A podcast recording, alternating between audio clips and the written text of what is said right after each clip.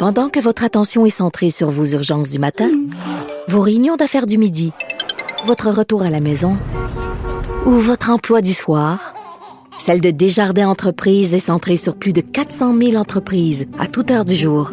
Grâce à notre connaissance des secteurs d'activité et à notre accompagnement spécialisé, nous aidons les entrepreneurs à relever chaque défi pour qu'ils puissent rester centrés sur ce qui compte, le développement de leur entreprise.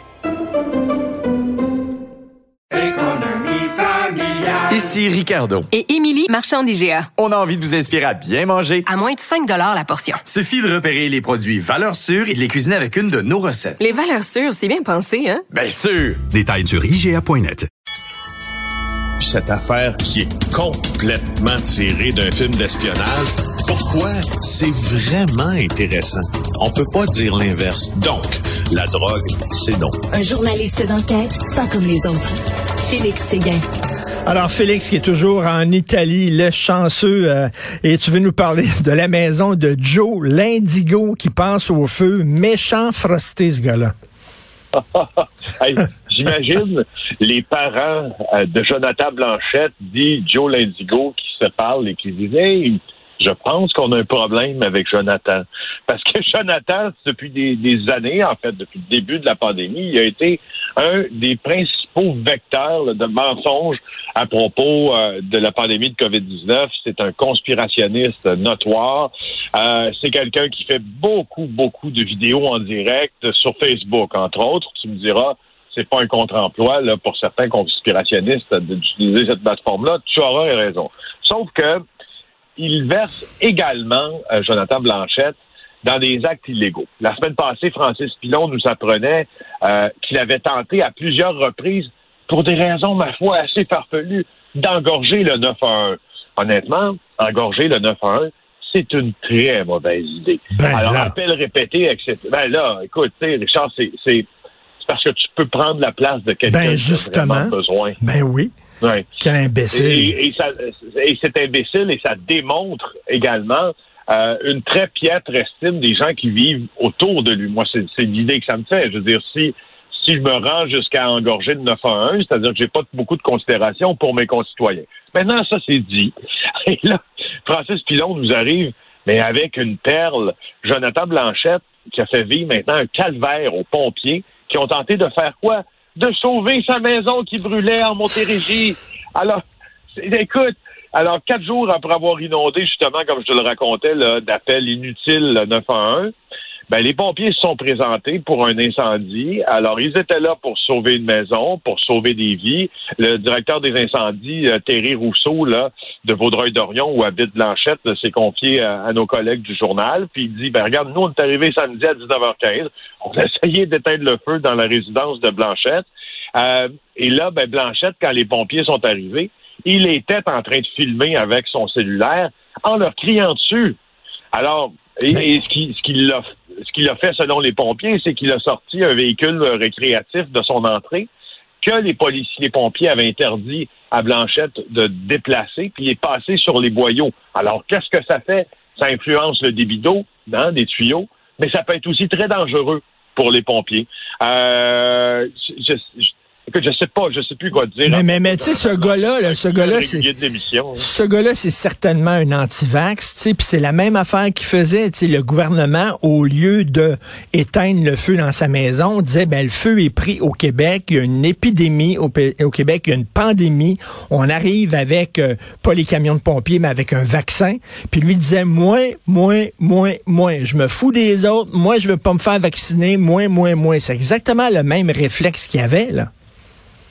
Oui, puis c'est difficile euh, d'avoir un argumentaire ou un contre-argumentaire dans ce cas-ci, qui fait beaucoup de sens sur les vaccins. On s'entend, là, il est populaire, c'est mais il est difficile de le faire basé sur des faits. Sauf que parce que parce que Joe Indico va plus loin que ça dans ses affaires. Il, il d'abord, je sais pas comment tu je sais pas si tu as regardé la vidéo, si tu as vu la manière dont il s'exprime là, euh, il s'exprime avec une telle agressivité, oui, aussi avec avec bon euh, quelques erreurs, disons-le poliment là dans la syntaxe et la grammaire, mais tout ça passe s'il n'est pas agressif, mais il est d'une agressivité sans borne. Il raconte un paquet de balivernes, même à propos de l'incendie, euh, dans, dans, dans, son spectacle, son triste spectacle sur les réseaux sociaux. Il dit qu'il y a eu un cocktail Molotov sur le toit de sa maison. Le service de sécurité incendie, la Sûreté du Québec ont été appelés par nos collègues qui ont fait un job qu'ils devaient faire, c'est-à-dire parler à tout le monde. Il n'y en a pas de cocktail Molotov sur le toit de la maison de Joe Lindigo. Il n'y a rien qui laisse croire que le feu est de nature criminelle. Alors, euh, je te rappelle qu'il fait face à des accusations, entre autres, pour avoir euh, harcelé justement les répartiteurs du 9 en 1. Écoute, pour référer au début de notre conversation, il les a appelés pendant près de cinq heures, plus de 50 fois.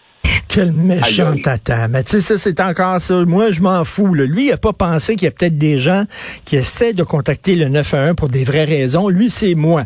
Moi, moi, moi, moi, moi. Puis le reste de la communauté, de la société, je m'en sac. Vraiment, c'est à se demander si le gars a pas des problèmes de santé mentale. Un Québécois assassiné au Mexique, c'est un gars du Saguenay, je crois, c'est ça? Oui, c'est un peu bizarre, hein, cette ben affaire-là, rapportée par Dominique Lelièvre dans le journal. Oui, Victor Masson, c'est son nom. Euh, alors oui, il a été assassiné euh, au Mexique. Ça s'est passé... Euh, en fait, ça s'est passé, je retrouve mes notes ici. Là. Ah, ça s'est passé il y a un peu plus de 24 heures. Il, il, se rendait là chez retrouver sa conjointe, mais le soir précédent, il avait rencontré un groupe de personnes avec qui ça n'avait pas très bien été, en fait.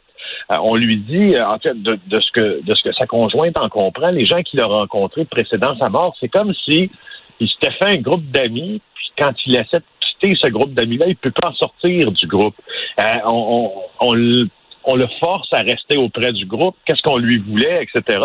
Et on dirait qu'il avait présagé euh, qu'il était pour lui arriver du mal parce qu'il avait texté euh, sa conjointe, c'était un homme de 27 ans, il devait rester à l'hôtel ce soir-là euh, pendant que sa conjointe était au restaurant avec sa famille, mais après une heure, il dit ah je vais sortir un peu. Et là vers minuit, elle reçoit pas un message texte mais un message vocal. Et dans ce message vocal-là, il dit je ne sais pas ce qui se passe. Si je te texte le mot danger, trouve-moi, appelle la police. Euh, il y a un groupe qui m'a approché. C'est comme, comme je te dis, c'est comme si je suis coincé avec eux. C'est, c'est, écoute, une histoire un bizarre, peu fréquente. C'est fréquent un peu, hein? Ben oui. une demi-heure plus tard, il l'aurait recontacté pour lui dire, regarde, je m'en vais te rejoindre finalement, je m'en viens, euh, je m'en viens à l'hôtel, puis là, plus de nouvelles. À 15 heures le lendemain, un coup de fil des policiers euh, apprend sa conjointe la mort euh, de, de, dans le secteur de de Arroyo euh, Seco là, du Mexique, de son conjoint.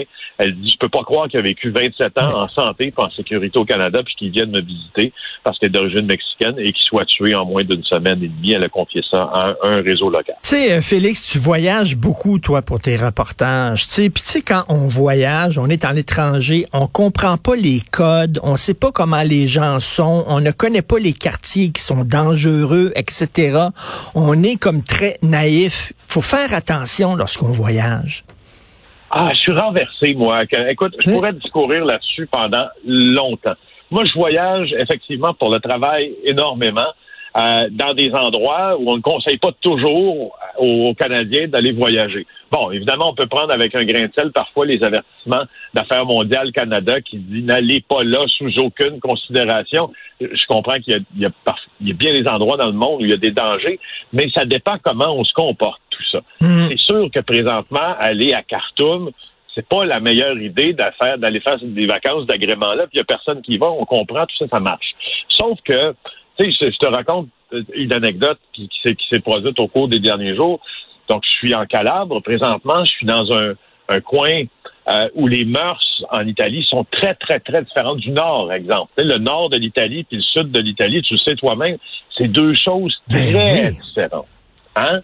Alors, il va sans dire que j'adapte, j'adapte